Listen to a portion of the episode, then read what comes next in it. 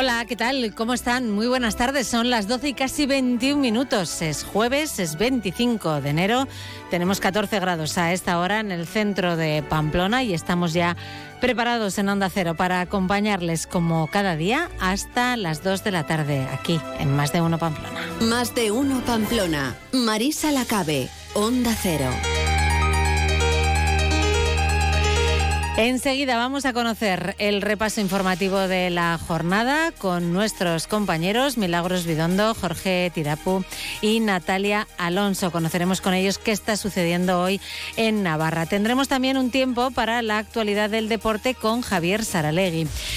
conoceremos, eh, como es habitual también, el estado de las carreteras y algunas de las intervenciones más destacadas de la Policía Foral y de la Policía Municipal de Pamplona. Después de la una de la tarde, aquí en Más de Uno, Pamplona, tendremos ocasión de dedicar, como es habitual, unos minutos a la ciencia. Cada jueves eh, lo hacemos así con Javier Armentia, director del Planetario de Pamplona. Además, hoy nos iremos al teatro para hablarles de una obra que se va a representar mañana. Es El Verdugo y eh, llega aquí a cargo de la compañía malagueña El Espejo Negro, que es una compañía que ha ganado varios premios Max de teatro y que adapta al teatro mm, de marionetas por primera vez esta obra eh, que todos conocemos por la película de Berlanga, que el año pasado hizo nada más y nada menos que 60 años de su estreno. También vamos a tener ocasión de conocer una investigación, un trabajo de investigación que se ha llevado a cabo liderado por la empresa navarra de la Raga Viveros Villanueva, que ha recibido hace muy poquitas semanas en Madrid uno de los premios de la plataforma tecnológica del vino, concretamente en la categoría de proyecto de I D individual. Lo conoceremos con Carlos Lucea Villanueva, que es el director técnico de Viveros Villanueva.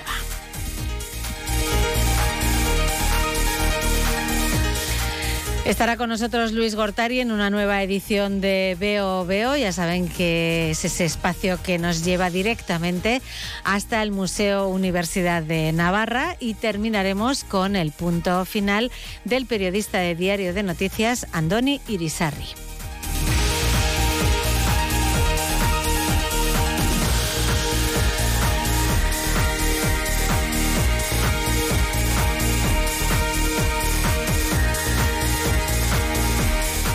Son ya las 12 y casi 24 minutos. Estamos preparados para conocer la información de la jornada. Avance informativo, espacio patrocinado por Caja Rural de Navarra. Caja Rural de Navarra, siempre cerca.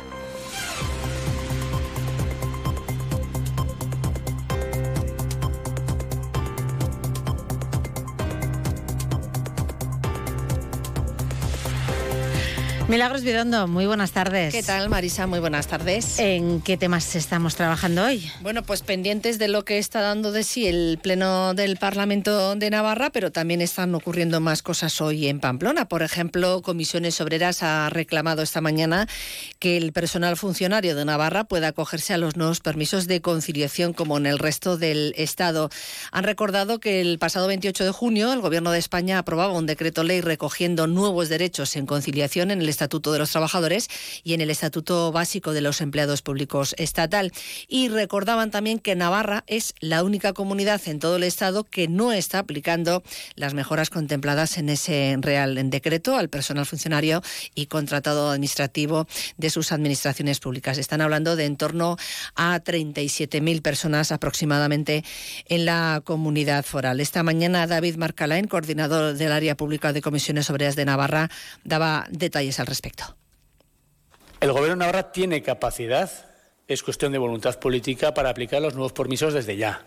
Nosotros estamos de acuerdo en alcanzar un nuevo acuerdo del nuevo estatuto, queremos que hay que actualizarlo, queremos que hay que apostar por la modernización y la actualización de las condiciones laborales y de prestación de servicios a la ciudadanía, pero no entendemos que se tenga que retrasar tanto tiempo la aplicación inmediata de estos nuevos permisos. Para comisiones obreras son importantes porque entendemos que este avance en los cuidados también es un avance en la igualdad, en la corresponsabilidad, aspectos que nos parece que son primordiales y fundamentales y que deberían ser eje también de las políticas del Gobierno de Navarra. Por eso nuestra apuesta y nuestra demanda es para que el Gobierno de Navarra, sin más dilación, lo cual no supone ningún obstáculo para seguir negociando el Estatuto de Personal, apruebe la aplicación inmediata de estos nuevos permisos.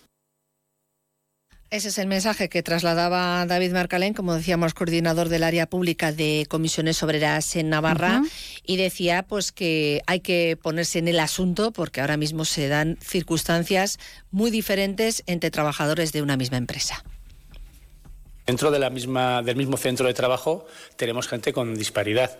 Depende de la normativa a la que dependas. El que depende del Estatuto de los Trabajadores, aunque trabaje en el Gobierno de Navarra, tiene permisos. El que depende del Estatuto Básico del Funcionario Estatal también tiene. El único que no tiene es el trabajador que depende de la normativa del Gobierno de Navarra, que son los de los ayuntamientos y la Administración. Bueno, desde Comisiones Obreras ven con buenos ojos la directiva aprobada por el Parlamento Europeo en 2019 para conciliar la vida familiar y profesional de los progenitores y de los cuidadores y han recordado que el Gobierno central tardó dos años en transponer esta directiva europea, retrasando lo máximo posible, han dicho, su aplicación en España hasta que finalmente aprobó el pasado 28 de junio, como decíamos, ese decreto sobre los nuevos permisos de conciliación.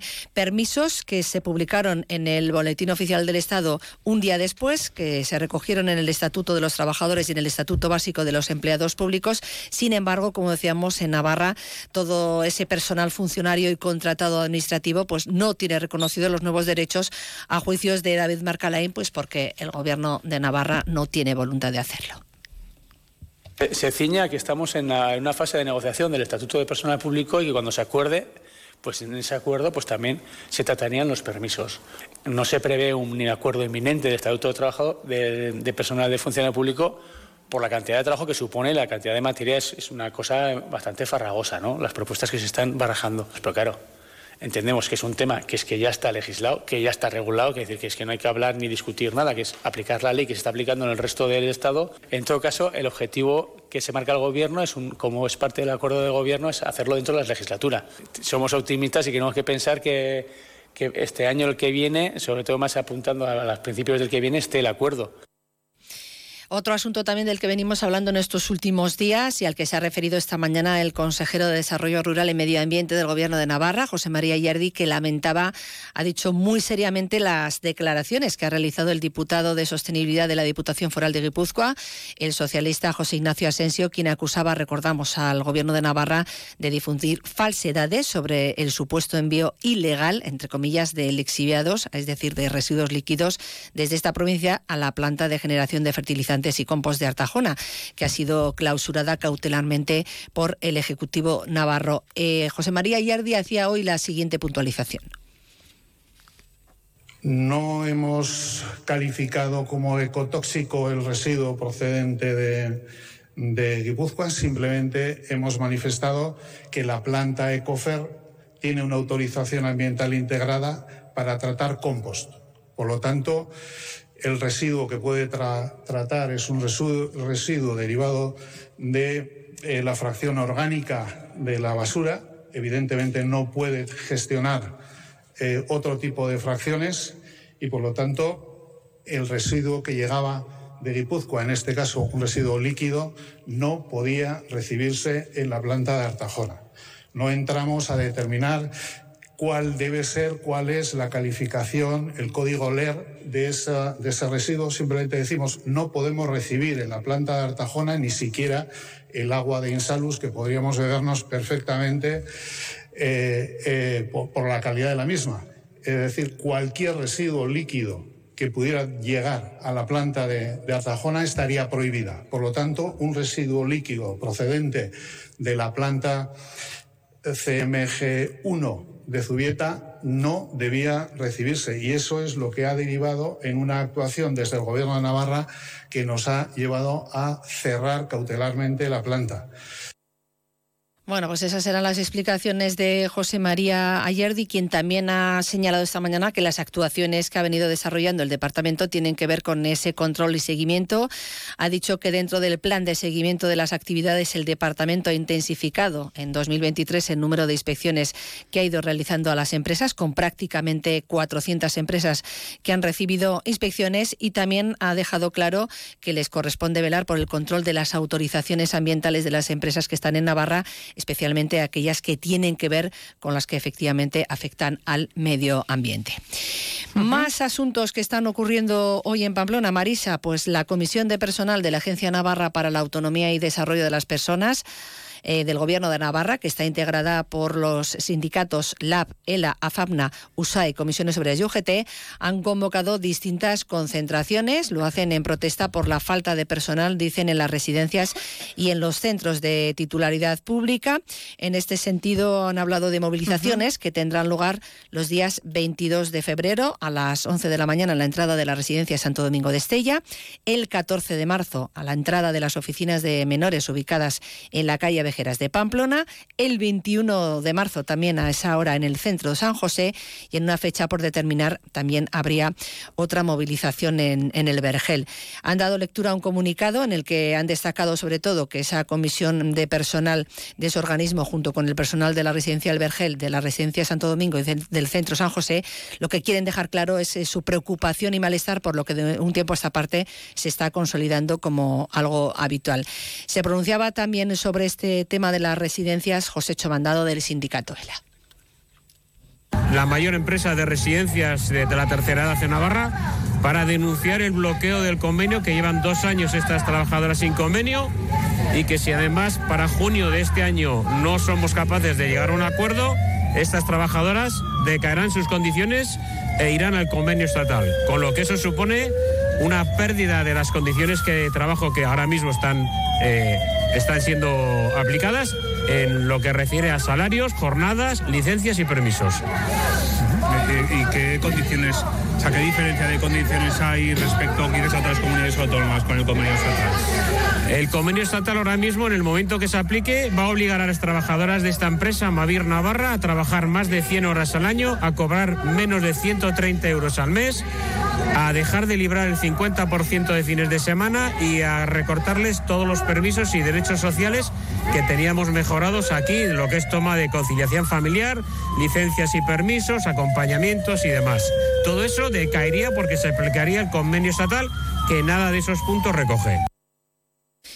Y no ha sido, Marisa, esta la única movilización o la única protesta que se ha producido esta jornada, porque también en este caso se han concentrado frente al Parlamento bueno, pues el colectivo de bomberos para demandar mejoras en sus condiciones laborales. Vamos a escuchar lo que decía esta mañana Eduardo Molina, que es el portavoz del movimiento sindical de los bomberos. Pues bueno, pues seguimos reivindicando lo que es la valoración del puesto de trabajo, el reconocimiento de nuestras competencias. Eh, de nuestra disponibilidad y que se, se reconozca y que, y que supongan mejoras retributivas que se han ido dejando hace tiempo de lado. Sí que hemos sufrido alguna pequeña sí que, eh, mejora, pero, pero vamos, eh, eh, hemos, subido una, hemos subido de nivel a coste cero hace 20 años y eso todo eso lo estamos, lo estamos sintiendo ahora. Vale. Con la subida de la vida un poco. Sí, es, no, sí, sí, que eh, estamos, eh, sigue funcionando el cuerpo de bomberos con toda la voluntariedad de los bomberos eh, y bueno, y seguimos pues pidiendo que nos hagan un estudio del puesto de trabajo. no, de momento no, no han querido, no se han puesto en contacto con nadie, no quieren, no han querido negociar, entonces supongo que tendremos que empezar a tomar medidas como no acudir, no acudir a llamamientos o no acudir a llamamientos eh, y más a precio de la hora extra a mitad de la hora normal. Bueno, pues ahí estaban esas reivindicaciones, como decíamos, del colectivo de bomberos y también esta mañana hemos escuchado a la delegada del Gobierno de Navarra, la nueva delegada que es Alicia Echeverría, ha explicado que prevé que dentro de este primer trimestre del año 2024 va a tener ya listo un documento que enviará a los agentes de la Guardia Civil de Tráfico con las condiciones de la famosa pasarela a la Policía Foral después de que el cuerpo autonómico haya asumido la competencia de tráfico y seguridad vial. La escuchamos. Pues estamos en un punto inicial pero avanzado.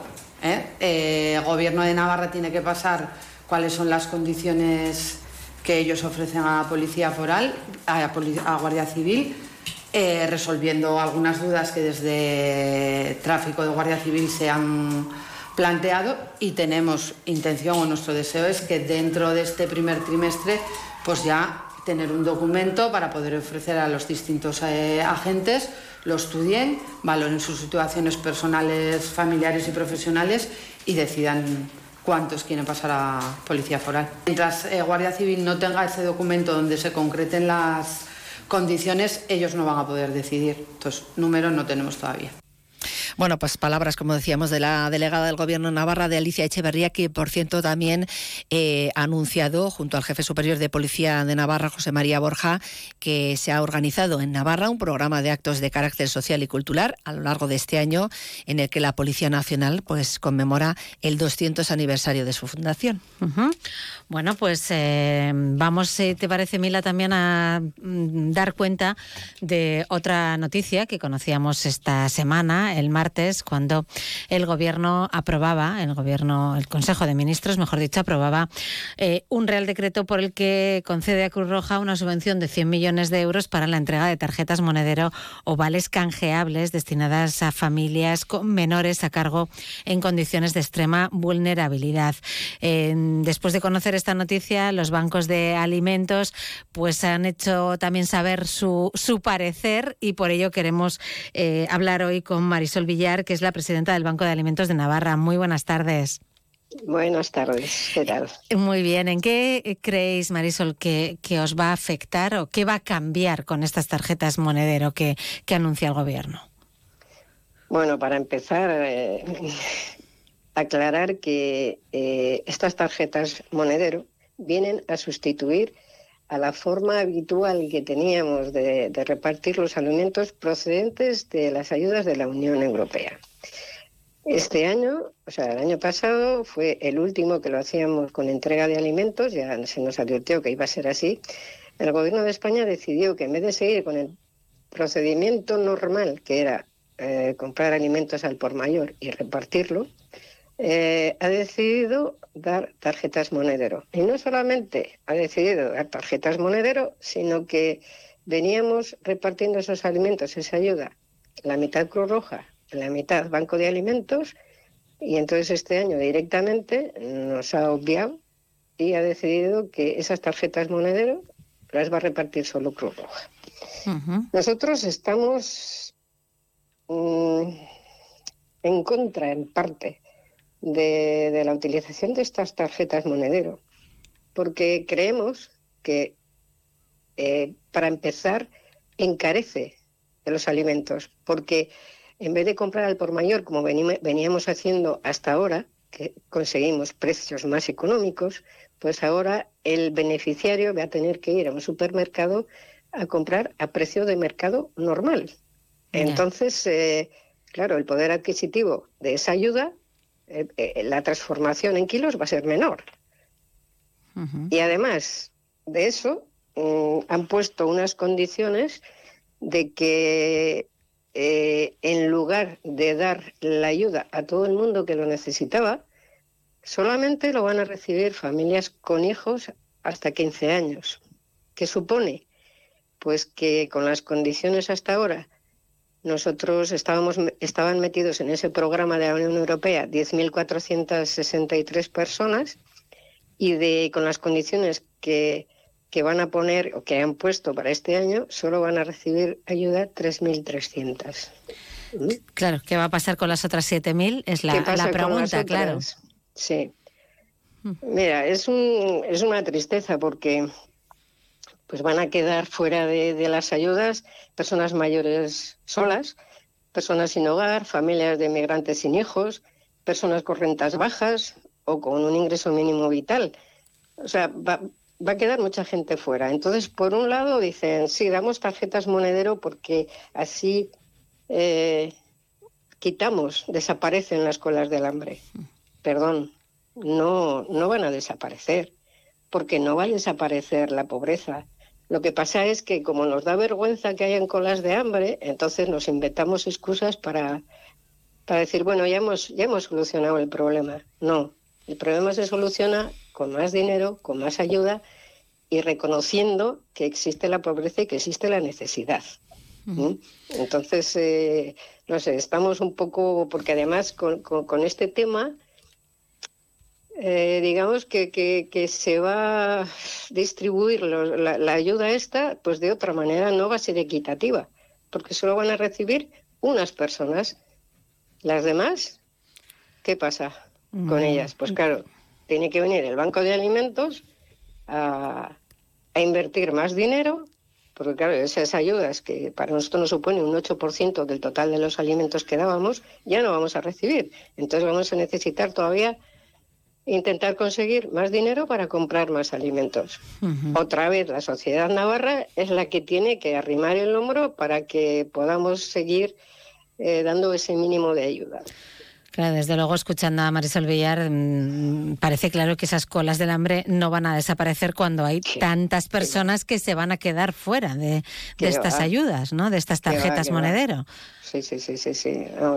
para mí es una muy Porque mala si solamente en Navarra se van a quedar 7.000 personas fuera, pues si trasladamos esa cifra no al conjunto de, del Estado, pues mm, estamos hablando de muchísimas personas. Una barbaridad, una barbaridad. y no sé, no creo que se ha hecho precipitadamente, no se ha pensado bien en, cómo eh, va a funcionar esto, porque encima dicen que es una medida transitoria para este año.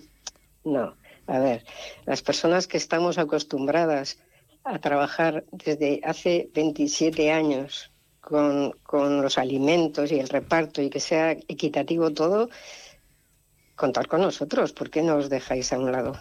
O sea, no sé, es que, no sé, no, no entendemos cómo... Claro, se van a poner en marcha, si no me equivoco, en abril hasta... Dicen que a partir de enero del año que viene es cuando pasará a gestionarse por parte de las comunidades autónomas. autónomas ¿Y hasta abril qué pasa también, estos tres meses? Ah, no, nada, pero es que, a ver, esto no es lo que quiero dejar claro que no es una nueva ayuda que el gobierno haya decidido. Que no, sustituye a otra. sustituye algo que había.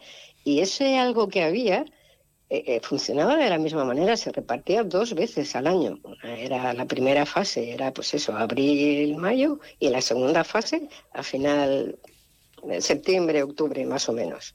Hmm. O sea que, que, que lo demás va a seguir igual. Los bancos tenemos que hacernos cargo de, ayudar en todo ese tiempo que no está fuera. te digo que, que está este programa de, la Unión Europea, que es de lo que estamos hablando, a nosotros nos supone un 8% de los alimentos que repartimos al año.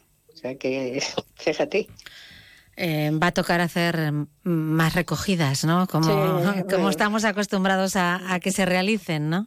Va, sí, va, a tocar eh, suplicar más Claro, llamar a más puertas. Y, decir a los a la sociedad navarra que como siempre nos ayuda, pues que, son momentos difíciles y que vamos a necesitar de, su ayuda, no solamente eh, a la sociedad, bueno, a la sociedad y a las empresas. Necesitamos mm. ayuda, vamos a necesitar bastante este mm. año. ¿Cómo, ¿Cómo, ha comenzado el año al margen de esta noticia? pues bueno, eh, ha empezado bien. Nosotros teníamos la sana intención de a ver si este año podíamos mejorar eh, la cantidad de alimentos que repartimos. Con esta mala noticia del martes, pues nos hemos venido un poco abajo. La intención se, se está disipando, ¿no?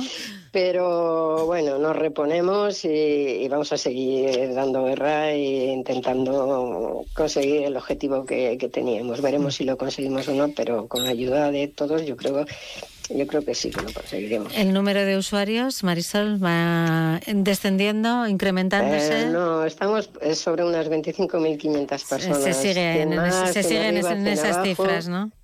¿Eh? Se siguen las cifras con las que terminabais en 2023, más o menos, ¿no?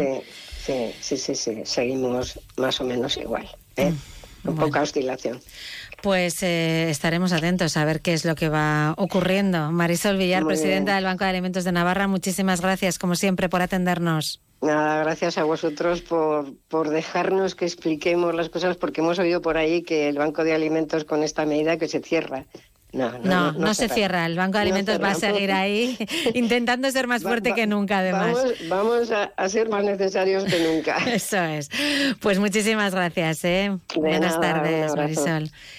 Y nos vamos directamente, Mila, si te parece, hasta el Parlamento de Navarra, donde se encuentra nuestro compañero Jorge Tirapu. Muy buenas tardes, Jorge la partida presupuestaria. Hola, ¿qué tal? Marisa Milagros, buenas tardes desde el Parlamento de Navarra, donde se celebra ese pleno de control al gobierno, en el que se está hablando, como decía antes Milagros Bidondo, eh, se refería a esas eh, declaraciones de la delegada del gobierno en pues cuanto a las transferencias eh, de tráfico. Pues bien, hoy le cuestionaba uno de sus socios de gobierno, Guero Abay, por las transferencias pendientes. Recordamos la de I más de más y la de becas.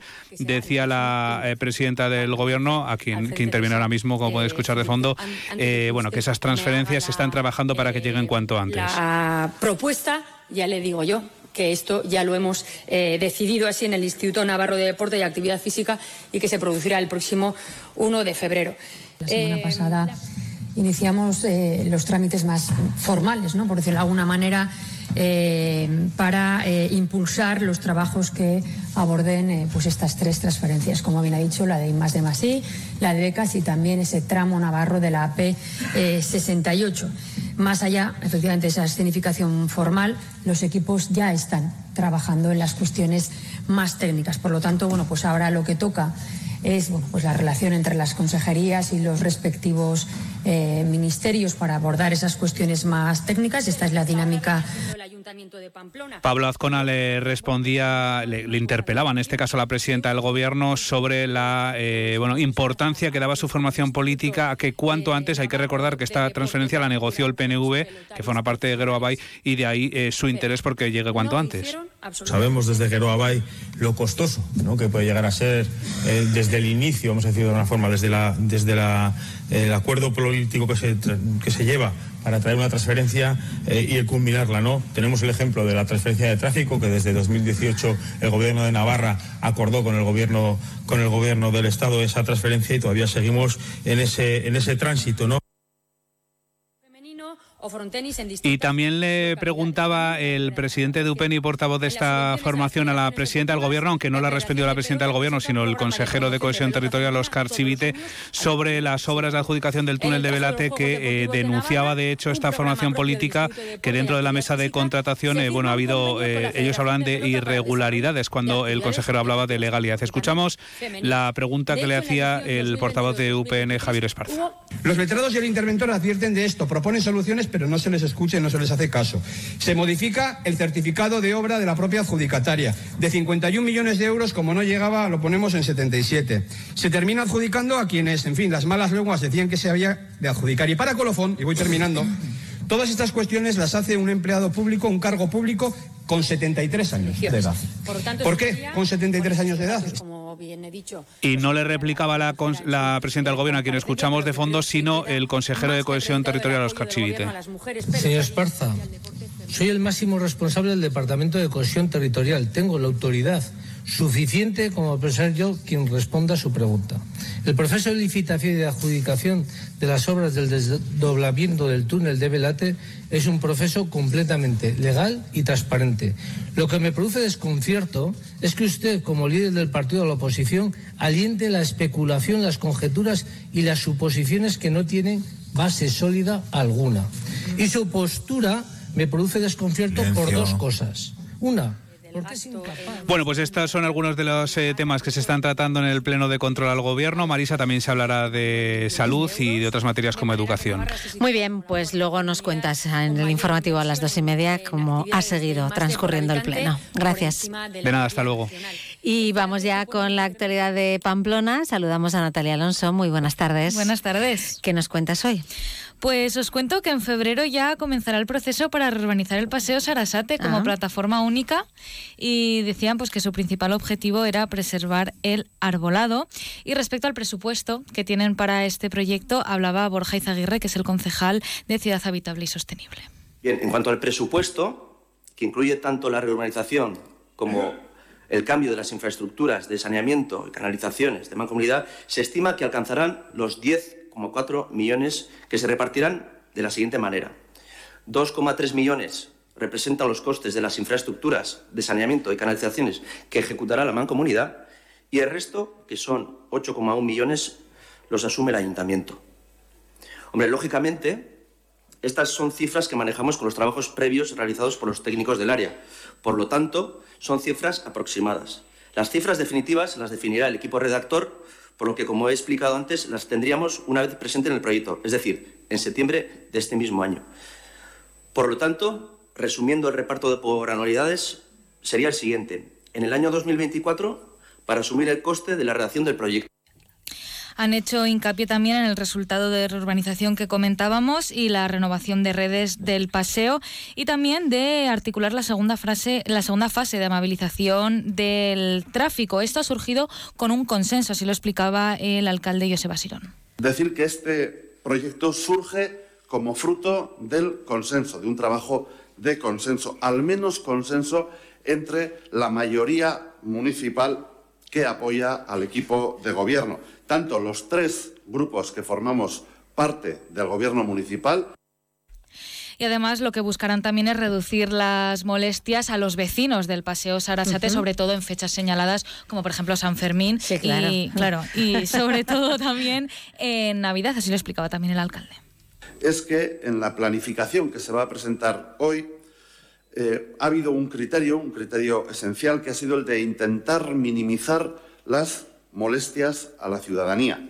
Por eso se prevé que en fechas eh, señaladas del calendario, como puedan ser Navidades o, o, San Fermín, por ejemplo, los trabajos disminuyan o incluso lleguen a paralizarse.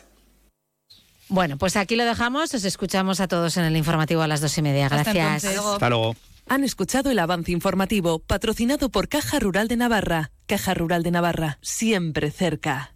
Descubre el plan Disfruta Seguro de Caja Rural de Navarra. Tendrás mayor protección al agrupar tus seguros pagando mes a mes. Dispondrás de ventajas exclusivas, gestor personal, orientación médica y asesoramiento jurídico telefónicos, experiencias de ocio. Disfruta de la vida y confía el resto a Caja Rural de Navarra. Consulta condiciones en cajaruraldenavarra.com.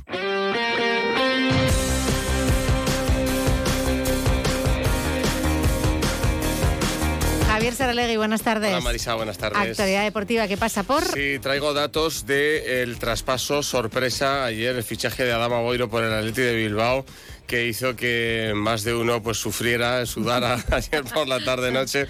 Bueno, Adama Boiro es un lateral izquierdo de Osasuna Promesas, que juega en Osasuna Promesas, un chico nacido en Dakar, en Senegal, que a los cuatro años vino a vivir con su familia a Pamplona y que desde entonces ha, vivido aquí. Eh, jugó en el Ardoy, antes del Ardoy jugó en otro club, luego al Ardoy, luego fue a Osasuna hace muchos años y ahí se ha estado formando. Y llegó ayer el Athletic para absoluta sorpresa de Osasuna uh -huh. y sin dar ninguna opción tampoco ni el jugador ni, ni el club a, a, poder igualar la oferta, que tampoco hubiera podido Osasuna por otra parte, dijo, oye, tenemos un acuerdo con Adama Boilo, le fichamos. Eh, ¿Cuánto tenemos que pagar? Y dijo Osasuna, todo la cláusula, lo que pone en la cláusula. Dos millones de euros para un chaval de Osasuna Promesas. ¿eh?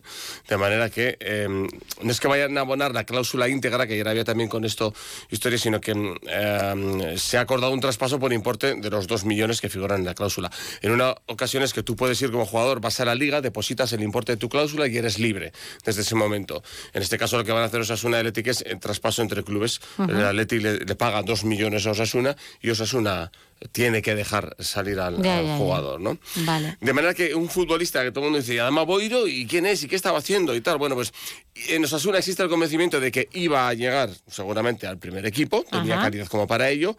Todavía no estaba preparado porque ha habido muchas bajas en el puesto de lateral izquierdo y Yago Barsate no ha contado con él más que para entrenar con el primer equipo en esa posición. No Ujú. lo llevo siquiera en las convocatorias. Ya. No le veía todavía. Sí existía el convencimiento en todo el cuerpo técnico de que iba a llegar al primer equipo, con lo cual pues seguramente llegará más pronto que tarde al primer equipo del Bien, Athletic. claro. Pero pues todavía no era el momento y aparte él ha elegido irse, con lo cual no hay nada que hacer. Poco se puede hacer. Eh, Ujú. Démonos cuenta, em, pues que, entre otras cosas, a la Hacienda Navarra le caen del cielo 420.000 euros. Ah, vale. En la declaración del IVA del mes que viene de Osasuna ahí va a figurar esa cantidad. Por aquello que luego, no, es que Osasuna no contribuye y la deuda y tal, ¿no?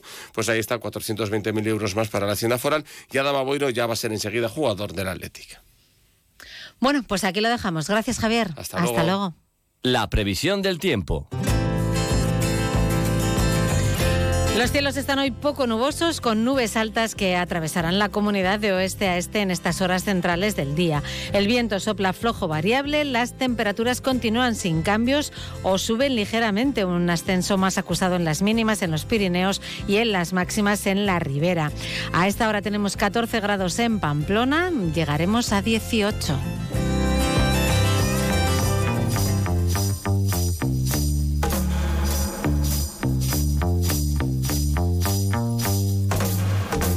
Vamos ya a conectar un día más con el Departamento de Comunicación de la Policía Foral. Saludamos a Miquel Santamaría. Muy buenas tardes. Hola Marisa, buenas tardes. ¿Cómo va transcurriendo este jueves en las carreteras navarras? Bueno, pues hablamos de cinco accidentes atendidos, eh, afortunadamente todos ellos sin heridos, colisiones en Valtierra, Villafranca, Murchante y atropellos a especies cinegéticas por la mañana en Euskarres y Muruzábal. En concreto, un jabalí en Muruzábal, un corzo en Euskarres. Se saldan los mm, vehículos con daños materiales, por lo tanto, se hacen diligencias. En cuanto al estado de carreteras, en red principal no hay novedades. En red secundaria sí que destacamos que se corta a partir de hoy y durante tres meses la Navarra 6000, que es la carretera que une Arlegui con Subiza por reparación de calzada. Se han establecido desvíos señalizados y bueno, nieblas ahora mismo no las hay, sí que por la mañana, bueno, prácticamente en toda la ribera, la zona media afectaba bastante y como decimos, pues seguramente hasta la tarde, noche, pues no vuelvan esas nieblas que estos días están haciéndose ya pues perennes. Sí, sí, están siendo propicios para las nieblas, efectivamente. En materia de seguridad ciudadana tenemos algunos datos del 2023 que comentar hoy. Sí, informábamos de la Oficina de Atención al Ciudadano que está cita en la Plaza del Castillo porque el año pasado recogió casi 9.000 denuncias. Hay que decir que está incrementando mucho las denuncias que se presentan a través de Internet. En la oficina virtual de denuncias, lógicamente es más cómodo evita acudir presencialmente a dependencias policiales, aunque, ojo, estas denuncias se utilizan para determinados delitos, principalmente los hurtos y las estafas, que siguen siendo, por otra parte, el mayor número de delitos, sí que suben las estafas a través de Internet, eh, bueno, pues, pues lo habitual, ¿no? Compras en páginas eh, de dudosa procedencia, productos que no llegan, mucho cuidado siempre aprovechamos para decirlo. Y bueno, pues esa oficina de Plaza Castillo que está abierta todos los días del año, 24 horas y como decimos casi 9.000 denuncias, 26 al día que se derivan para investigación a los equipos de policía judicial. Bueno, pues ahí lo dejamos con ese repaso. Gracias, Miquel. Hasta mañana, un saludo. Vamos también a saludar al portavoz de la Policía Municipal de Pamplona, Fernando Domeño. ¿Qué tal? Muy buenas tardes. Hola, buenas tardes, Marisa. Repasamos o conocemos las alteraciones del tráfico que tenemos hoy en la capital navarra. Pues sí, tenemos en la avenida Sancho Fuerte con la calle Esquiroz, eh, tenemos ahí ocupación parcial de la calzada en el cruce por obras, calle María Caminos Coz, eh, corte de tráfico entre las calles Doctora Ariz y Valle de Hues, Avenida Corella, eh, tenemos durante toda la jornada cerrado el tramo entre la calle Zúñiga y hasta el nuevo vial de la calle Escava. La calle Hernández de la Rasuaña, a la altura número 5, corte de un carril con paso alternativo de vehículos. Calle Olite, tenemos cortado el tramo comprendido entre la Baja Navarra en dirección hacia la Plaza de Toros y la calle San Francisco cortada entre la calle Eslava y la calle Mayor. En cuanto a intervenciones en materia de seguridad vial y seguridad ciudadana, ¿qué podemos contar? Pues la verdad que decir que fue un día tranquilo el de ayer. Eh, tuvimos cuatro accidentes de tráfico, eh, todos de daños materiales, y en seguridad ciudadana, pues dos personas fueron detenidas eh, por diferentes delitos, uno por amenazas graves y otro por malos tratos en el ámbito familiar. Por lo demás, eh, mucha, mucha tranquilidad. Esperemos que continúe estos días. Eh, sale el sol y a ver si nos tranquiliza un poco más y a la noche, pues a casita, ¿no? Aprovechar, que, aprovechar que, hace buen día para pasear y a... la noche que refresca, a, recogerse, a recogerse pronto. Aprovechar hoy la tarde que hace buen día y hoy a la noche a dormir, así todos tranquilos. Muy bien, Fernando, tomamos nota del consejo. Gracias, buenas tardes. Venga, buenas tardes y hasta mañana. Así llegamos a la una de la tarde. Es tiempo, ya lo saben, de noticias en Onda Cero. Enseguida continuamos aquí en Más de Uno Pamplona. Hasta ahora. Es la una de la tarde, mediodía en Canarias.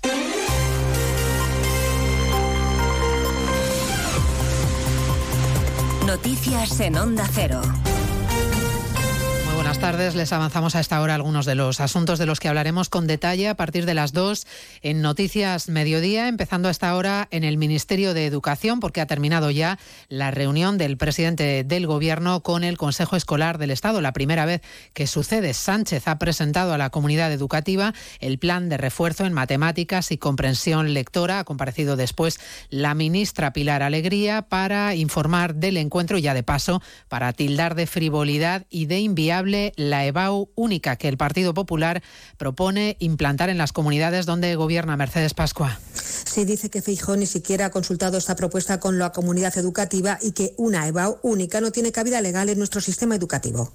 Que es una propuesta eh, llena de frivolidad y desde luego absolutamente inviable. Sinceramente, que a la hora de, plantear cuestiones o debates que afectan a tantos ciudadanos, a tantos jóvenes en este caso, lo primero eh, creo que hay que trasladar eh, eh, consideraciones o posturas serias, debatidas, el plan de choque que ha presentado Sánchez para matemáticas y comprensión lectora tiene como novedad que se extienda hasta bachillerato y FP. El Consejo Escolar ha aprobado también el uso del móvil en las aulas. Un informe dice que estará apagado para los alumnos de la ESO y que en primaria no será necesario llevarlo al colegio. En el Partido Socialista sigue el gran malestar por las palabras del presidente de Castilla-La Mancha, García Paje, situando a su partido, el PSOE, en el extrarradio de la Constitución por las cesiones a los independentistas. De los más contrariados, el secretario de organización Santos Cerdán. No he hablado con, con, Emiliano. ¿Y tiene previsto hablar con él? No. En esta radio el Partido Socialista no está. Yo creo que somos el partido y ahí está nuestra historia, 144 años de historia que tenemos, siempre al frente y defendiendo las instituciones de nuestro país. Todas. Y defendiendo también la diferencia de poderes, el jurídico, el Poder Judicial y el Poder Legislativo. Cierre de filas contra García Paje, al que defienden, en cambio, desde fuera, desde el Partido Popular. Núñez Feijó, el presidente del PP, sorprendido hoy por la humillación a la que dice se está sometiendo al presidente castellano manchego. A mí me parece sorprendente. Creo que a los presidentes autonómicos de un partido no se les debe de humillar, y mucho menos a un presidente autonómico que es el único que le ha ganado por mayoría unas elecciones al Partido Socialista. Pero en fin, lo que es evidente, lo diga Paje o quien lo diga, es que el Partido Socialista está en el extrarradio de la Constitución. Y eso no es una crítica, es una crónica. Nombre propio en la crónica de tribunales hoy, Luis Rubiales, el juez de la Audiencia Nacional, Francisco de Jorge, ha dado por concluida la instrucción del caso que ha investigado el beso no consentido a la futbolista Jenny Hermoso. Propone que se juzgue al expresidente de la Federación Española de Fútbol por ese beso y por las presiones a la jugadora para justificarlo. Propone también sentar en el banquillo al que fuera entrenador de la selección femenina, Jorge Vilda, y al director deportivo de la selección masculina, Albert Luque. Se lo contaremos a partir de las dos y hablaremos también de Frontex y de la situación en la que queda nuestro país una vez que la Agencia Europea de Fronteras ha decidido suspender las operaciones contra la inmigración irregular en el Mediterráneo y en Canarias. España no ha firmado la renovación del plan con la agencia aunque el ministro del Interior, Grande Marlasca, ha restado importancia a este hecho. Dice que es una cuestión de trámites y que se solucionará. Estas cuestiones suelen acontecer todos los años a la hora de renovar todos los planes operativos de actuación entre Frontex y los distintos países. La cuestión es una cuestión técnica, no es una cuestión operativa. Los equipos de rescate han localizado las cajas negras del avión militar ruso que ayer se estrelló en la región de Volgorod con 74 personas a bordo, todas fallecidas. Moscú mantiene que el avión fue derribado por un misil ucraniano y Kiev pide una investigación internacional. Jorge Infe. Una investigación que comienza con el envío de cartas hoy mismo por parte de Ucrania tanto al Comité Internacional de la Cruz Roja como a Naciones Unidas, cuyo Consejo de Seguridad, por cierto, se reúne esta misma noche para tratar el siniestro del avión ruso. Así lo acaba de señalar el defensor del pueblo ucraniano, que asegura que se van a proponer varias opciones, entre ellas la de incorporar a expertos internacionales, algo con lo que Rusia, dicen, seguramente no esté de acuerdo. Estoy convencido de que, al igual que con Olenivka, los rusos harán declaraciones ruidosas, pero no permitirán que nadie entre en su territorio. No entregarán ningún material para su análisis y simplemente culparán a Ucrania diciendo que nosotros tuvimos la culpa. Ucrania también recuerda que la Convención de Ginebra establece que toda la responsabilidad de estos prisioneros quedaría en manos del país que los mantiene cautivos. En Oriente Próximo, Israel prosigue sus bombardeos sobre Gaza y al menos 20 víctimas mortales y más de 150 heridos civiles que se amontonaban en una cola de Gaza a la espera de ayuda humanitaria. Y en nuestro país se ha presentado el Mobile 2024 que se celebrará en febrero con una previsión de unos 95 visitantes, 95.000, bajo el lema El futuro primero. Barcelona, Ricard Jiménez. De todas formas, desde el GSMA han dado a entender que el objetivo es el de superar el impacto de 461 millones de euros que dejaron en Cataluña el año pasado. El Congreso Tecnológico más importante del mundo se celebrará del 26 al 29 de febrero. Barcelona y Hospitalet se convertirán en las capitales mundiales de la industria digital, acogiendo congresistas de unos 200 países. Ya son 18 años que el Mobile y el Barcelona se dan cita año tras año y por primera vez se podrá ver el prototipo de un coche volador con 170 kilómetros de autonomía. El prototipo de un coche volador. Se lo contamos todo a partir de las 2 de la tarde, como siempre, en una nueva edición de Noticias Mediodía de este jueves 25 de enero. María Hernández, a las 2, Noticias Mediodía.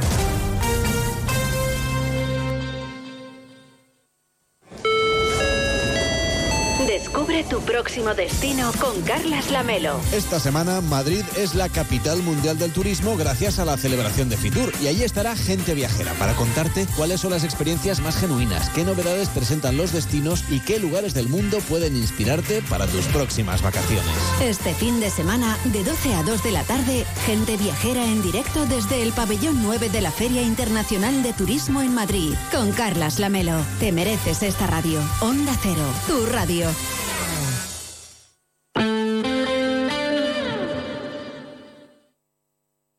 Onda Cero Navarra. Te compra tu coche, te compra tu carro, te compra tu buga. Te compra tu furgo, te compra tu moto, te compra tu auto, caravan. ¿Te han hecho una oferta? Te la mejoramos. Has oído bien. Mejor precio garantizado y compromiso de pago en 24 horas. Ven a vernos. Fontanería Iruña, rápidos y económicos. En Fontanería Iruña realizamos grandes y pequeños trabajos como aerotermia, suelos radiantes, cocinas, baños, calefacción y servicios de fugas. También tenemos servicio de urgencias 24 horas los 7 días de la semana. Teléfono 679-666-997. Recuerda, Fontanería Iruña, teléfono 679-666-997. Ven a conocer el Colegio FEC Bedruna en la calle San Fermín. Nuestra oferta educativa abarca desde infantil hasta bachillerato, con un 50% de la enseñanza en inglés desde los 3 años. Ofrecemos una atención personalizada, innovación y metodologías activas y programa para alumnos con altas capacidades. En el centro de Pamplona, Colegio FEC Bedruna. Eh, tú, sí, sí, tú que ya conoces bien la cuchara de Martín y su oferta gastronómica. Que sepas que ahora abren de lunes a sábado a mediodía y a la noche. Y por supuesto los domingos a mediodía. Además, ahora también te llevan los arroces a casa. Busca Arrocería Cocot en la aplicación de Globo y disfruta de la cuchara de Martín en tu salón. Ya sabes, la cuchara de Martín, 948 33 20 33, al lado de la taconera, donde el Tres Reyes.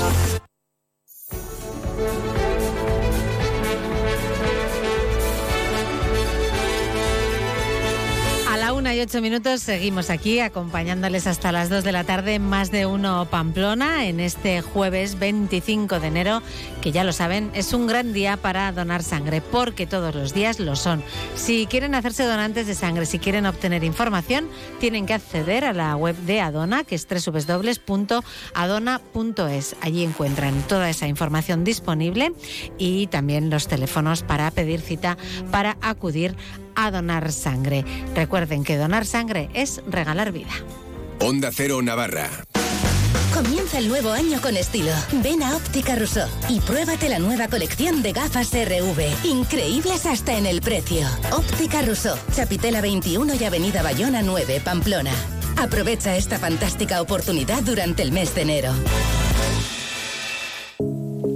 Gran liquidación en Beunza Luz. Liquidación de existencias con el 20, 30 y 50% de descuento por cambio de exposición. Beunza Luz, en calle Mayor 34 y en beunzaluz.com.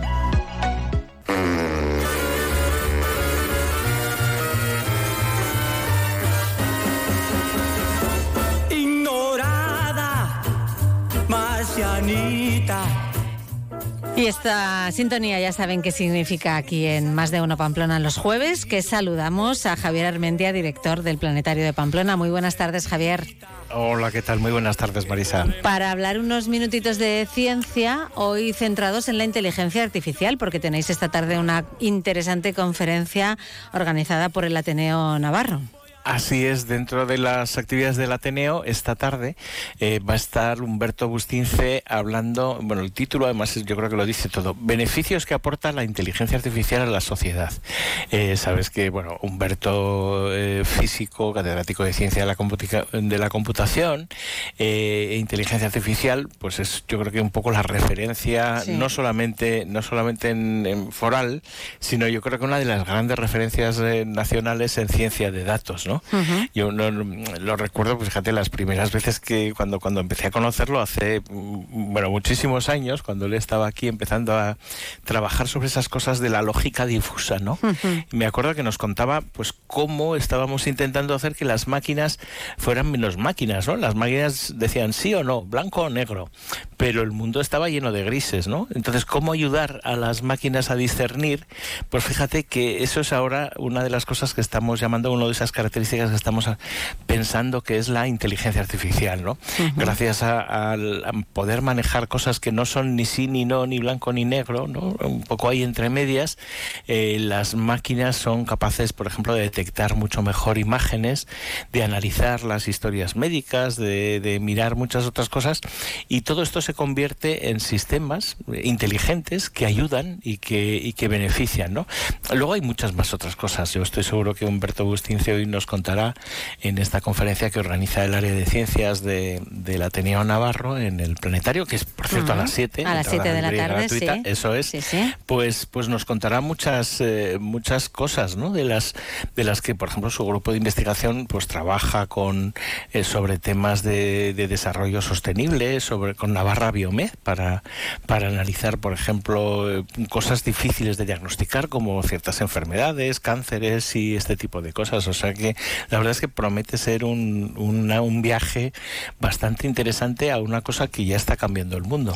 Claro, y que además eh, no es de hace dos años, porque Humberto Bustince viene hablando de esto ya y viene dedicándose a ello también desde hace mucho tiempo, ¿no? Parece que eh, este tema de la inteligencia artificial ha salido o está ahora mismo, ¿no? En boca de todo el mundo por el, pues por ejemplo, por el chat GPT, que es lo único que los comunes eh, mortales sabemos de, la inteligencia artificial. tú, has jugado también con él, la que sí, la que le has preguntado. Pero muy poco, o sea, un día por probar, ¿eh? pero no me llama mucho la atención, te lo digo de verdad, debo estar mayor para estas cosas. bueno, bueno. No, probé, probé un poco y se confundió. Entonces dije, esto ya no me fío. Yo, yo lo califiqué un poco después de mis experiencias con él. Eh, dije, si le dejas, es el perfecto cuñado. O sea, sí, porque tiene opiniones sobre todo, al fin y al cabo tú le pides, ¿no? Cuéntame esto, no sé qué. Pero, pero bueno, pues es un poco como una especie de cacatúa, ¿no? Va repitiendo un poco las cosas que, que él sabe que están por internet, las reprocesa conforme a lo que a lo que lee, que nosotros le escribimos, y gracias a eso elabora. Lo que pasa es que eh, con esa idea, esa, esa, esa idea de esas redes que son capaces de analizar todo lo que está publicado y, y convertirlo en cosas eh, se consiguen historias mm, realmente sorprendentes. Fíjate, el equipo nuestro de, producción del planetario creó varios de los escenarios de la última película que hicimos sobre Ramón y Cajal, la del Bajo el Cielo de mm, Cajal. Sí, sí, sí. Precisamente se crearon con, con inteligencia y artificial. Y el cartel también, ¿no? El mismo cartel, ¿no? el mismo cartel tiene un paisaje donde, bueno, las reglas que le pedíamos a un ordenador es, bueno, tú imagínate la noche estrellada de Van Gogh, ¿no? Si en vez de las estrellas pusiéramos neuronas y, si delante, en vez de poner un autorretrato de Van Gogh, pusiéramos una foto de las que hay de Ramón y Cajal, ¿cómo lo verías, no?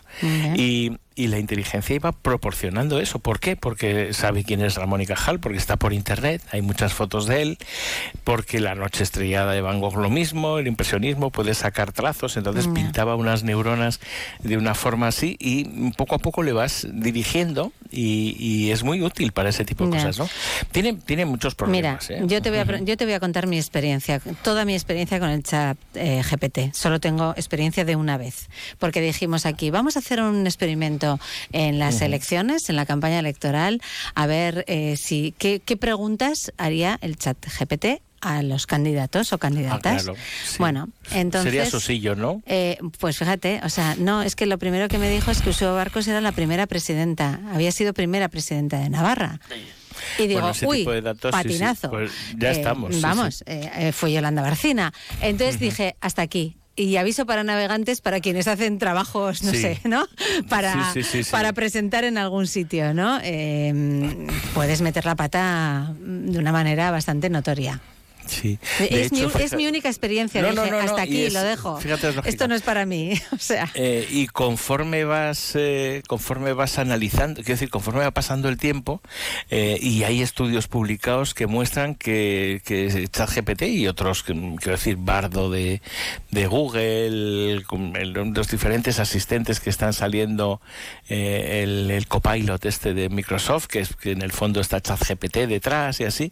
Bueno, todos estos modelos grandes grandes del lenguaje, que es los que están detrás de esta, mm, del nuevo boom de la inteligencia artificial, están mostrando una disminución muy, muy seria en la precisión, en la exactitud.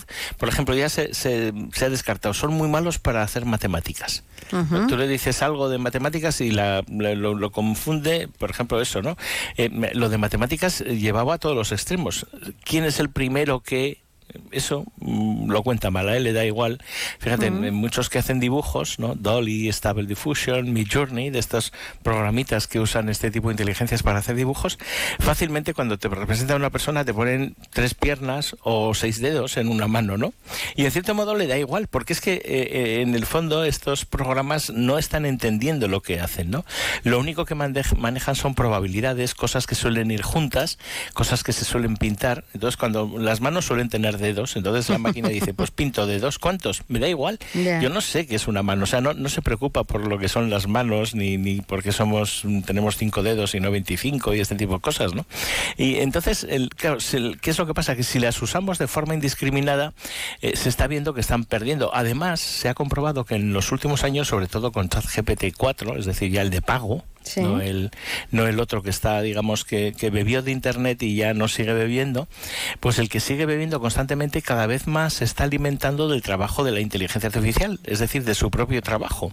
Y esto significa que está tomando como base muchas cosas que son falsas. Cuantas más cosas falsas tiene dentro, más mm, falsedad está proporcionando. Y esto es, esto es el colapso. Yo mm, tiendo a pensar, y no es una idea mía, sino una idea de diversos estudios que están presentándose eh, precisamente en esta época, que mm, si no hacen nada, en medio año ChatGPT lo van a quitar, porque no, no tiene sentido. Ya, o sea, en lugar de ir a mejor, que era lo, que quizá cabía esperar, cada vez más lento va a peor a peor constantemente, pero vamos, pero ha bajado en su rendimiento eh, a menos de la mitad, según algunos estudios. O sea, eh, aunque ha aumentado su uso, o conforme ha aumentado su uso, pues está ha disminuido sea, la precisión en los datos que, proporciona, va bajando a la mitad. Y esto puede ser un problema intrínseco, porque para validar, digamos, los conocimientos de, estas inteligencias artificiales, lo que hace falta es que haya un humano detrás. Las primeras validaciones se fueron haciendo con empleados de, de empresas informáticas en, en, lugares como Zaire, Nigeria, es decir, donde la gente cobra medio dólar a la semana. Y estos iban viendo cosas de, y diciendo, sí, esto es cierto, esto no es cierto, esta imagen dice tal cosa, pues, o sea, poniendo ese tipo de cosas, ¿no? Y validando, porque es fundamental, todos estos modelos tienen que aprender. Pero si la base de las cosas que aprenden eh, no está eh, no está sustentada, no es no es fiable, pues lo que sacan no va a ser fiable. Es un, otro lado. Y el otro gran problema que está teniendo en esto es que gran parte de los materiales de los que se está alimentando como ciertos, por ejemplo, todo el New York Times, eh, tiene derecho de copia, tiene copyright. Y no lo han pagado. Y entonces ahora hay un grandísimo juicio de editoras y tal que vete a saber qué pasa dentro de unos meses. Bueno, pues... Eh, Espero que eso no quite los buenos usos de la inteligencia claro, Claro, claro. Es que, es que eh, quizá nos centramos en una parte muy, muy pequeña de, todo lo que ofrece la inteligencia artificial que probablemente eh, la tenemos alrededor sin saberlo muchas veces, ¿no? Bueno, eso es precisamente lo que yo estoy seguro que hoy nos va a contar Humberto Y, de eso, esa es la inteligencia artificial que nos interesa y que nos puede ayudar para cambiar, a mejorar el mundo. Bueno, pues 7 de la tarde en el plan Planetario de Pamplona, organizada por el Ateneo Navarro, esa conferencia de Humberto Bustince sobre los beneficios de la inteligencia artificial, era verdad? Eh, creo que me falta. Así es, sí, sí. Beneficios que aporta la inteligencia artificial a la sociedad, fíjate, o sea, tiene ese componente social que yo creo que es el que nos interesa. Eso es. Pues eh, Javier Armentia, gracias como siempre por estar ahí. Hasta el jueves que viene. Aquí estaremos. Un saludo. adiós. Más de uno Pamplona. Onda Cero. Civican, espacio del pensamiento y cultura compartida de Fundación Caja Navarra, ha preparado una programación espacial para este invierno. El lunes 29 de enero a las 7 de la tarde, dentro del programa Aula del Pensamiento, espacio dedicado a la filosofía, en el que pensadoras y pensadores definen conceptos clave para explicar el mundo contemporáneo, tendrá lugar el laboratorio ¿Qué es la atención? Un acercamiento psicológico. Y el miércoles 31 de enero a las 7 de la tarde, dentro del programa Perspectivas, tendrá lugar el encuentro Avances de la Inteligencia Artificial al Servicio del Desarrollo Social con Pedro Larrañaga, catedrático en Ciencias de la Computación e Inteligencia Artificial en la UPM, y Daniel Inerarity, catedrático de Filosofía y Política en la UPV. La inscripción esta y otras actividades está abierta en Civican por correo electrónico o a través del teléfono 948-222-444. Toda la programación puede consultarse en www.fundacioncajanavarra.es, Facebook, Twitter e Instagram. En Leclerc, consulta los mejores precios en nuestra web y app. Hasta el sábado 27 de enero, costillas tira de cerdo Duroc a 8,99 euros el kilo. Acelga o borraja a 1,59 euros el kilo. Solomillos rellenos a 12,95 euros el kilo. Pulpo entero a 12,99 euros el kilo. Y bacalao Scray a 12,95 euros el kilo. Leclerc, la compra inteligente. En Colchonería Gorricho estamos de rebajas y tenemos un propósito para este año, ayudarte a descansar bien para que puedas disfrutar de las cosas que realmente importan. Por eso en Colchonería Gorricho tenemos grandes ofertas en colchones, somieres, edredones, sillones relax.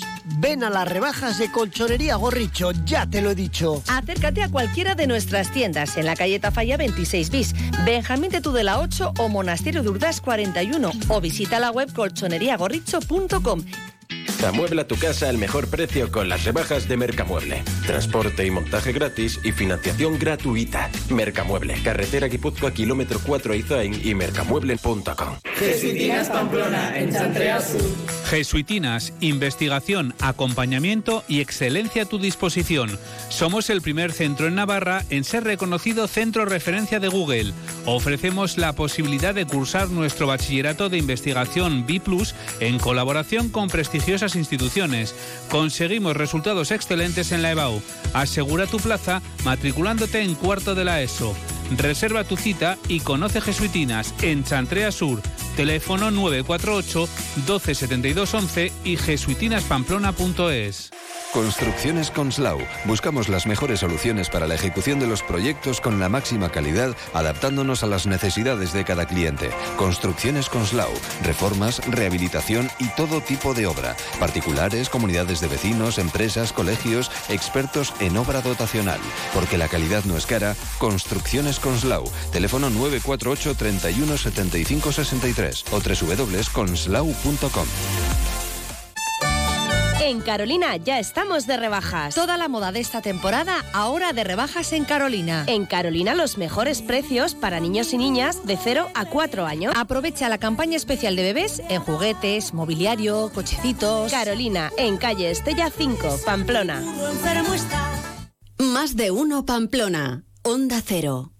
Seguimos, seguimos aquí en Onda Cero, en más de uno Pamplona, hablando ahora de teatro. Concretamente queremos eh, contarles que mañana en el Teatro Gallarre a las 8 de la tarde se representa El Verdugo, una representación que va a correr a cargo de la compañía malagueña El Espejo Negro, que dirige Ángel Calvente. Muy buenas tardes.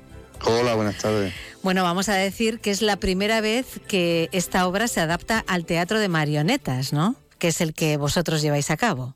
Eso es la primera vez que se adapta a la emblemática película del verdugo de José Luis García Berlanga al mundo de la marioneta y la verdad que ha sido todo un placer y un honor mm, poder hacer este trabajo, la verdad porque me lo he pasado fantásticamente bien. Eso es importante ¿eh? cuando uno trabaja. sí, sobre todo tener en las manos un guion escrito por Rafael Ascona y seguido de Berlanga, ¿no? La verdad que es un, es un lujo poder hacer este tipo de trabajo, la verdad. Se cumplieron el año pasado, en 2023, 60 años de esa película, ¿no? Ese, ese verdugo. Desde el estreno del Verdugo, sí, de, su presentación años después en el Festival de Venecia, donde le dieron los premios al llegar a España. Por, eh, la película estuvo cinco años castigada en un cajón por la censura. Pero bueno. Claro, es que aquello de hablar del garrotevil, ¿eh? Sí, de aquella España del año 60, del servilismo y todas estas circunstancias que rodean a esta familia tan particular, con Amadeo a la cabeza como, como verdugo saliente y su yerno, ¿no? La verdad que es una tragicomedia que nos lleva a muchos lugares y a una España mm, de otros años que nos recuerda en algunas ocasiones a cosas, a cosas que pasan hoy en día, la verdad. a veces uno se da cuenta de que obras de hace ya bastantes años, ¿no? Siguen muy vigentes.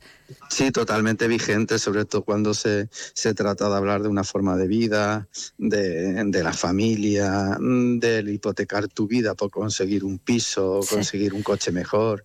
Es decir, hay gente eh, totalmente al servilismo de la sociedad consumista y de poder escalar un peldaño sea como sea. Y aquí Berlanga lo, lo retrató magníficamente bien, ¿no? Cuando Amadeo le propone a su yerno, a futuro yerno, que entregue toda su vida y todo por un pisito, ¿no? Es decir, que se convierta en verdugo, que parece que no, pero es, es algo muy, muy potente. Es alguien que de, de, 8 a 3 mata a otras personas. Es impresionante, sí. Es así de bestia, la verdad. Sí, sí, no, y, era así, o sea, esto era real, era existía, de verdad. Eh, es real y en este país sucedió hasta el año 73. Es decir, que no hace tanto tiempo en este país se ejecutó a, a dos chavales. algunos llevábamos ya algunos llevábamos ya años en el mundo, ¿eh? en, en el año 73. O sea que... La verdad que sí. Pero bueno, es una historia mm, que, aparte de ser una historia mm, con este trasfondo sobre la pena de muerte, el garrotevil, es una historia con mucho sentimiento, con mucho corazón, también hay muchas risas, porque hay una vis cómica, humor negro a raudales por todas partes.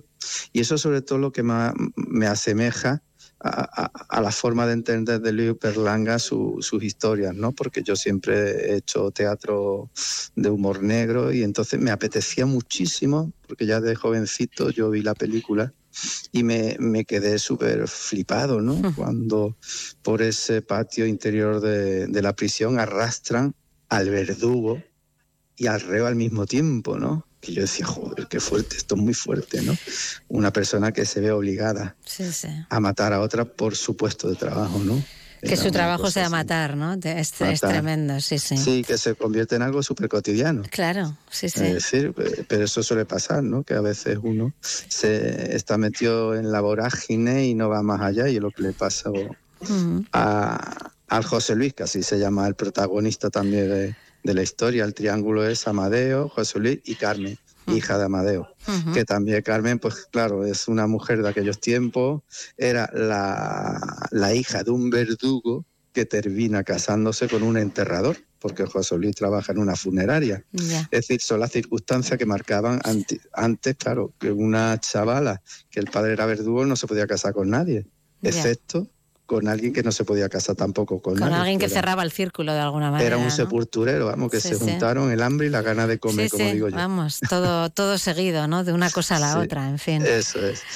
y bueno, la verdad es que también comentarte, bueno, que ha sido eh, un trabajo de casi un año y medio de, estudio, de adaptación, de hacer todas las marionetas y de replicarlas, porque algunos de los personajes como Amadeo son cuatro marionetas diferentes para poder contar la historia, igual que Carmen y José Luis que son los protagonistas. Entonces, de Amadeo son cuatro y de cada uno de los otros protagonistas son seis. Es decir, que hay como 30 marionetas para dar vida a todos los personajes que hay en la, en la obra. Eso sí, he hecho una adaptación en donde he tenido que, adaptarlo al teatro de marionetas y he tenido que quitar algunos de los personajes. Claro, eh, Que no eran principales, pero sí que la historia ha quedado impoluta en ese sentido y, todos los fans de Berlanga y Totalmente reconocible, ¿no? La historia. Sí, dice Ángel, un trabajo. Está feo que lo diga yo, pero me han dicho, oye, yo tenía mucho miedo de eso, ¿no? De que, de que la gente que conoce la obra de José Luis Berlanga dijera, hostia, te la y no, la verdad que eso me llena de,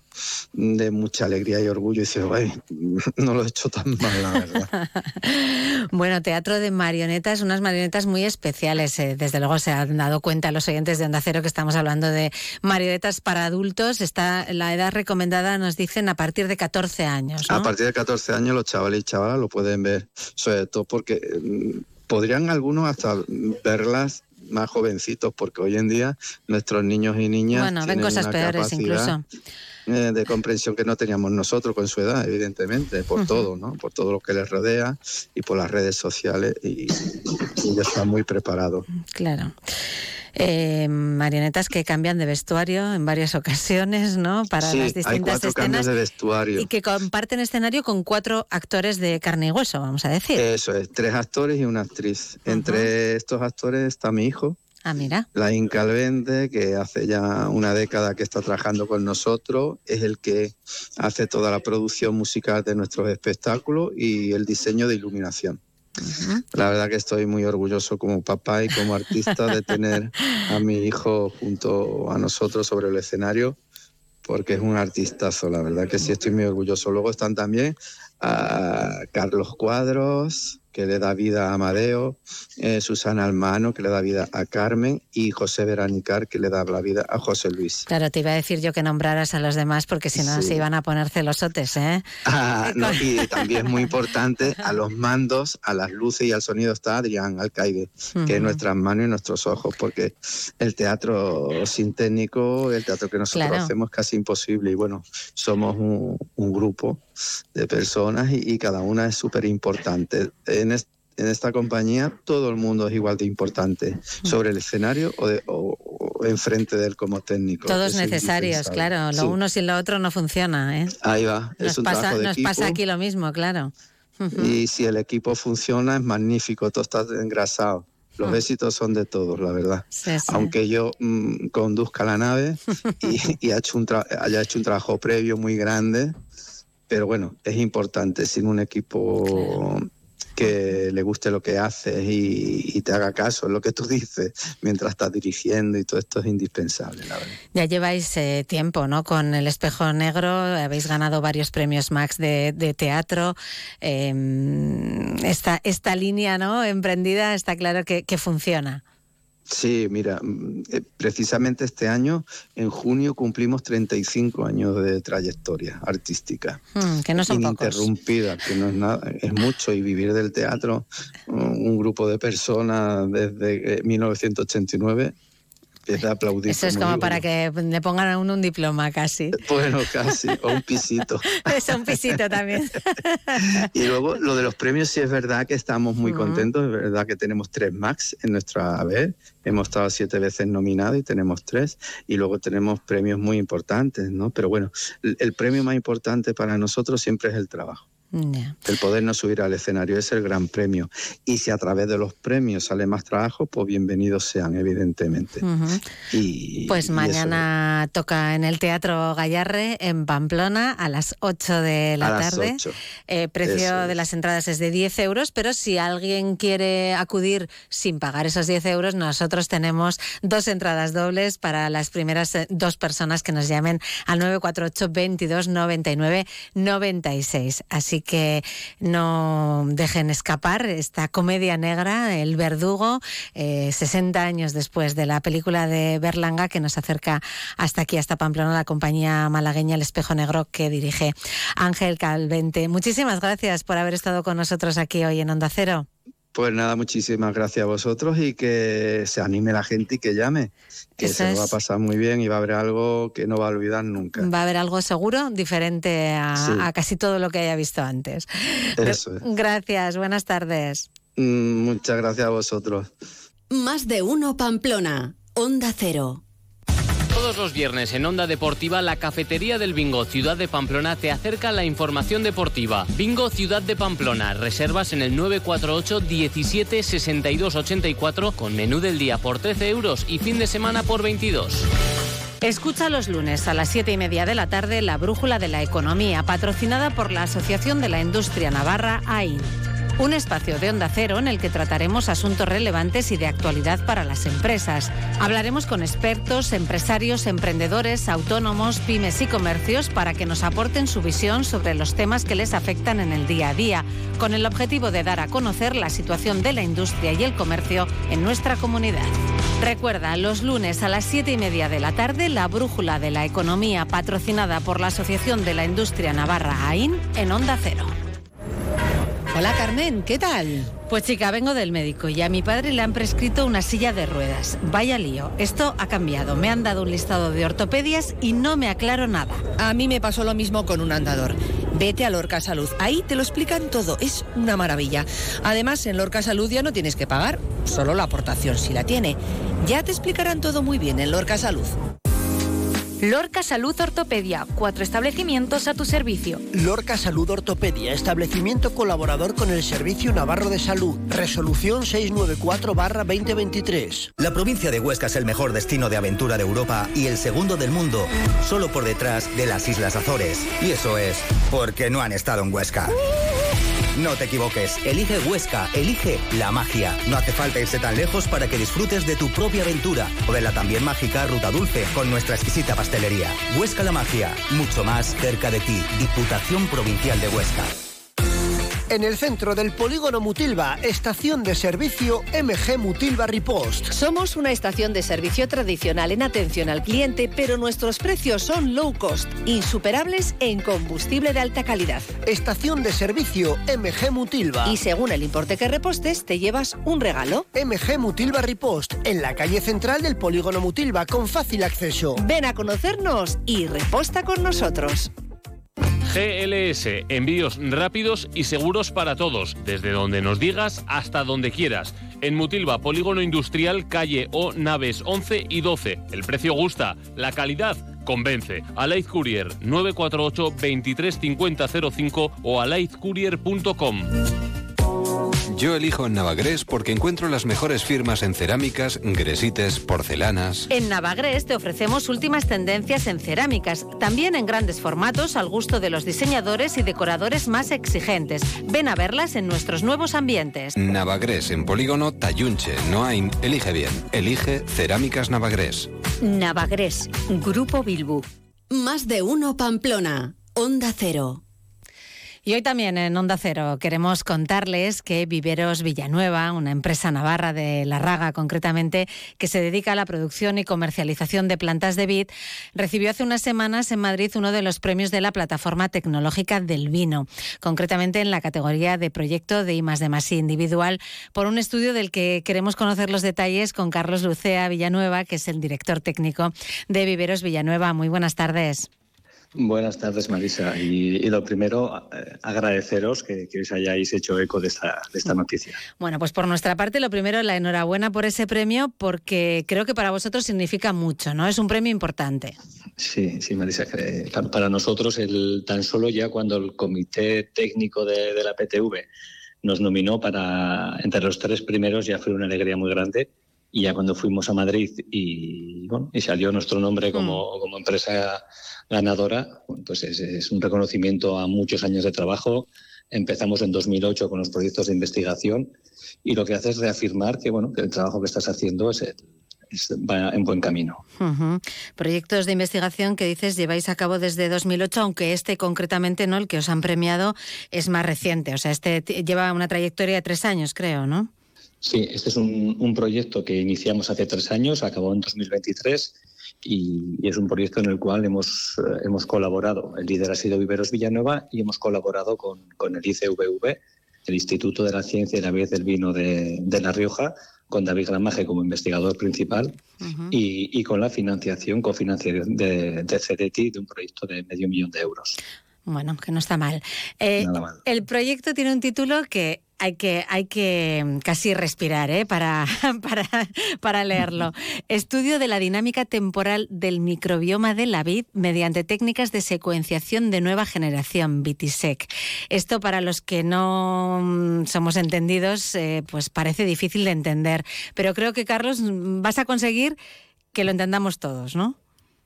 Sí, a ver, hasta para los entendidos también es un, es un poco complicado. En estos proyectos de investigación acaban poniéndose títulos un poco, un poco complicados o que, bueno, que tienen que, englobar parte técnica. Sí, sí.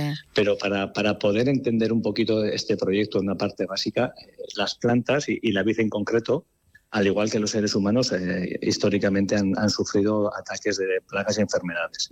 En los últimos años, eh, la vid ha sufrido, está sufriendo un ataque de hongos y bacterias no solo a nivel español, a nivel mundial, que lo que hace es mermar mucho la producción, incluso llevar a la muerte de la planta. Entonces, eh, lo que hemos hecho, un, símil muy, muy sencillo, es lo mismo que han hecho nuestras madres o nuestras abuelas que cuando hacían la conserva, que era poner eh, ese producto final, lo ponían al baño María con la intención de, de matar todos los bichitos malos que pudieran quedar en la conserva sin dañar el producto. Pues el, objetivo de este proyecto, de una manera más, más profesional y más científica, ha sido algo parecido. Es incorporar un tratamiento de agua caliente a las plantas durante 45 minutos a 50 grados con el mismo fin, con el fin de eh, eliminar de esa planta cualquier patógeno o reducir al mínimo la presencia de estos patógenos. Claro, para el viticultor esto mm, es importante porque mm, tiene una, una garantía sanitaria, ¿no? Sabe que esa planta está en perfectísimas condiciones. Sí, y no podemos olvidar, Marisa, que, un viticultor, una bodega, cuando hace una inversión de este tipo, cuando planta una viña, está pensando en 30, 40, 50 años o incluso pues las famosas viñedos centenarios. Eh, claro, tienes que partir de, de, la materia prima, del material vegetal lo más sano posible. De esta manera ofrecemos a quien quiera una doble garantía, es el, quitarles, el reducir al mínimo toda esta serie de patógenos y que el viticultor compre una planta que tenga más, más longevidad. Eh, habéis conseguido además eh, algo muy destacable que es saber cómo se comporta cada variedad.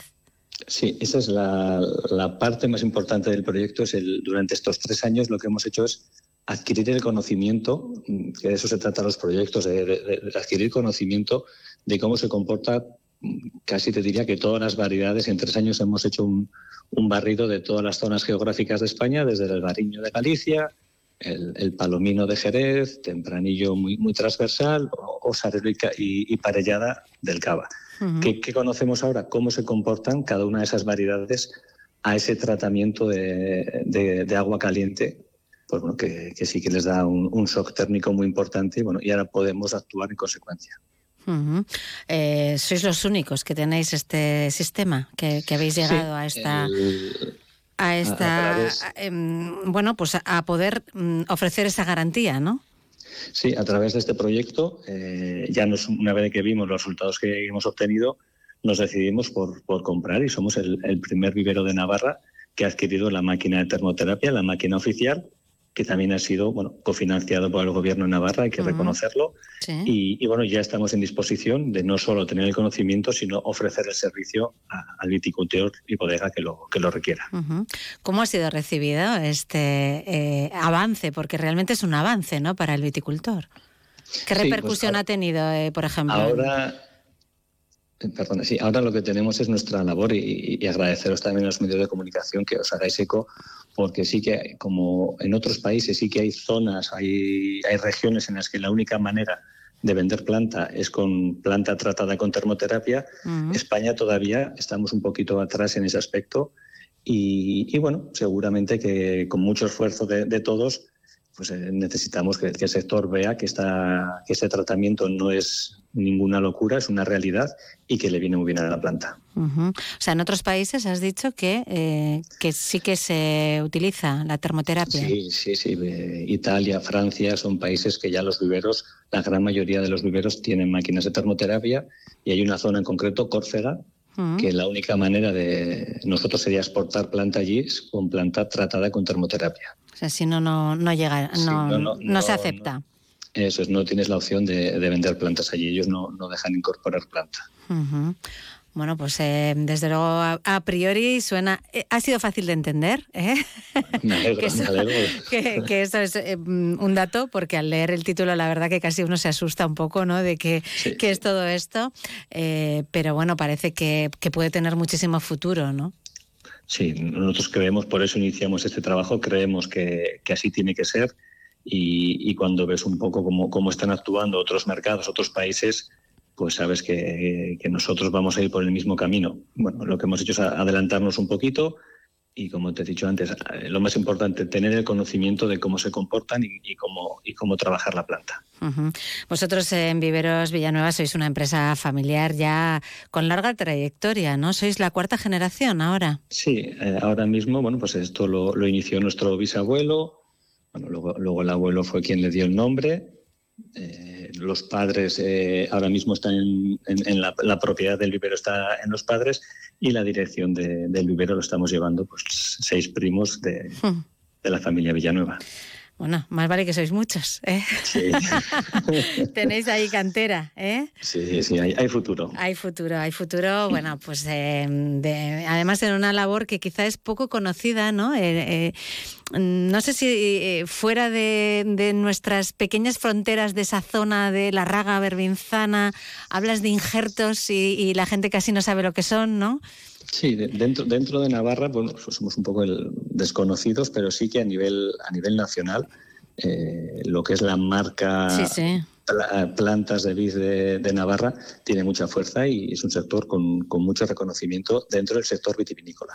Pero sí que en Navarra, pues bueno, somos un poco el, siempre digo yo, el patito feo de este mundo tan bonito que es la, vitivinicultura. Sí, bueno, pues eh, sí, pero un mundo totalmente necesario. ¿eh? Sí, sí, sí. sin planta no, hay viña, no hay, uva, no hay vino, así que esto está claro, ¿no? Bueno, pues eh, Carlos Villanueva, gracias por estar con nosotros hoy aquí en Onda eh, bueno, que vaya muy bien con este avance, como decíamos, es el director técnico de Viveros Villanueva y enhorabuena de nuevo. Muchas gracias, Marisa. Y si me das un, minuto, no, no quería despedirme, primero sin, volver a agradeceros a vosotros que os hagáis eco y luego reconocer la, labor de todos mis compañeros en Viveros Villanueva y todo el personal del ICVV que ha trabajado como, como leones durante estos tres años y que muchas veces, no, como se dice, no aparecen en la foto, pero que sin ellos no sería posible este proyecto. Muy bien, pues ahí está también ese reconocimiento a todos los que se han dejado la piel en, en ello. Gracias, Carlos. Muy bien, muchas gracias, Marisa. Un saludo. Más de uno, Pamplona. Onda Cero. Ahora es el momento. Cambie sus viejas ventanas por las auténticas ventanas Renoven. Evite que el gasto en calefacción se escape por la ventana. Instale unas ventanas que le aíslen del calor, el frío y los ruidos. Somos fabricantes y ofrecemos los mejores precios y calidad en ventanas de aluminio y PVC. Renoven, número uno en calidad, diseño y confort para tu hogar. Infórmate en www.renoven.com. La vida es un cúmulo de situaciones, muchas de ellas inesperadas, pero las sensaciones de hacer la compra en tu mercado del ensanche son siempre como las esperabas. Productos de la más alta calidad y de la tierra. Más de 70 años de experiencia nos avalan. Mercado del Ensanche, orgullo por lo nuestro. Subvenciona Gobierno de Navarra. Tú que eres de buen apetito y buen comer, en el plato siempre embutidos Arrieta de Zubiri, con el distintivo de Reino Gourmet y Artesanos de Navarra. Si hablas de chistorras, salchichas, morcilla, relleno, hablas de embutidos Arrieta, calidad artesanal que encontrarás en carnicerías, supermercados, bares y restaurantes, además de en su tienda en Zubiri. Con 60 años de experiencia y muchos premios a sus espaldas, para Embutidos Arrieta, su mayor premio es estar en vuestras mesas. Eventazo CrossFit. Los días 2, 3 y 4 de febrero en el pabellón Navarra Arena. Los mejores atletas nacionales e internacionales competirán por ser el equipo y persona más en forma del momento. Ven y disfruta además de charlas, stands, grupos de baile y otras muchas sorpresas. CrossFit en estado puro, como nunca antes lo habías visto. El 25% de las entradas será donado a la Asociación Esclerosis Múltiple de Navarra. En más de uno lanzamos una cierta mirada al Museo Universidad de Navarra. Veo Veo, un espacio en el que un personaje escogerá una pieza del museo, nos contará por qué la ha elegido y pondrá banda sonora a la obra. Veo Veo, ¿Qué ves? el Museo Universidad de Navarra.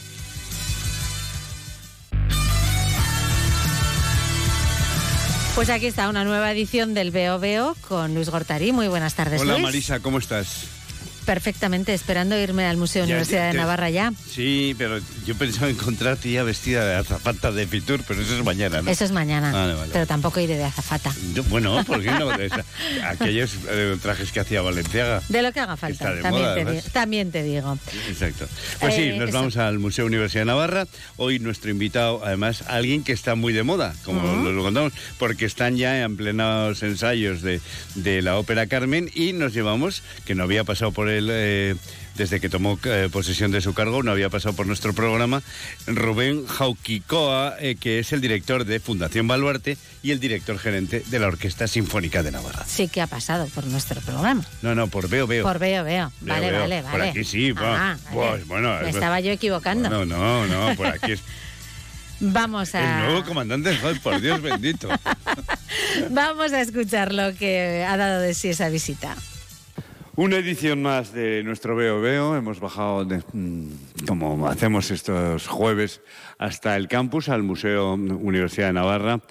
Eh, además, con tan fausto motivo que ahí continúa esta tremenda exposición, una exposición con, bajo el epígrafe de la tierra prometida del nacimiento de las luces a la fotografía, que fijaros si es grande que eh, ha habido que vaciar el, museo que ya tiene tamaño para poder eh, abarcar toda la, esa historia desde el final de la ilustración hasta el comienzo de la fotografía. Y además hoy nuestro invitado es un invitado muy especial. Desde luego más de moda no puede estar en la ciudad, puesto que eh, toda la actividad que está teniendo lugar en- dentro de las paredes de nuestro auditorio de Baluarte está centrada en los en la vorágine, diría yo, de los eh, eh, preparativos, de los ensayos, de lo que significa poner en escena una producción de ópera. Porque ya sabéis, ya os lo contamos en otros espacios, como es el Clave Navarra, que la próxima semana estrenamos Carmen. Y qué buen motivo es ese para traer a nuestro querido amigo Rubén Jauquicoa, eh, director de Fundación Baluarte y director gerente de la Orquesta Sinfónica de Navarra. Y se nos había eh, cruzado agendas y no había venido todavía por el VOVO y creo que es el momento idóneo. Buenos días, Rubén. Buenos días, encantado de, de estar aquí y de haber podido ver esta maravillosa exposición. Ya comentabas luego entre bambalinas, que contigo se puede decir eso, que, que claro, vas a volver porque es que merece la pena muchas visitas, bueno, varias visitas, no sé si muchas, pero, pero hay que verla con cierto detenimiento. Sí, me- merece muchísimo la pena y de lo que he podido ver eh, quiero recomendarla a todo el mundo porque van a salir de aquí maravillados y muy sorprendidos como, como salgo yo. Oye, la ópera, ¿cómo, voy, cómo lleváis? Ya digo, eh, me parece que he dicho bien al decir la vorágine de ensayos, los, nervios pro- eh, propios, porque estamos exactamente a una semana del estreno de la ópera de este año, de la programación de Fundación Baluarte. Efectivamente, la semana que viene estrenamos nuestra Carmen, bueno, una, producción de, de Toulouse y del Teatro de Monte Carlo. Y bueno, ya hemos ido incorporando todos los elementos necesarios para que van conformando una ópera. Empezamos con los ensayos de escena, ya se han ido incorporando los coros. Hoy integramos a la orquesta, hemos bajado ya al escenario con la escenografía, iluminación y nada, ya todo, todo a punto para, para, ir puliendo detalles y llegar, y llegar bien al estreno. Bueno, bueno, habrá que ir eh, preparando el coro de contrabandistas y, los, y los eh, uniformes de Don José y la ropa de Carmen. Bueno, pero vamos a lo que vamos. Os venía a jugar a jugar al veo veo como tan sencillo como aquel juego infantil que seguro que alguna vez has jugado en tu casa. Esto es más como cuando te ponías pelma tu madre o tu padre decía, vamos a entretener al niño. Veo veo ¿qué ves. Pues eso es lo que te voy a decir yo. Veo veo ¿qué ves. Esta es la gran canallada de este programa. De todo lo que has visto, yo solo te dejo que elijas una sola obra.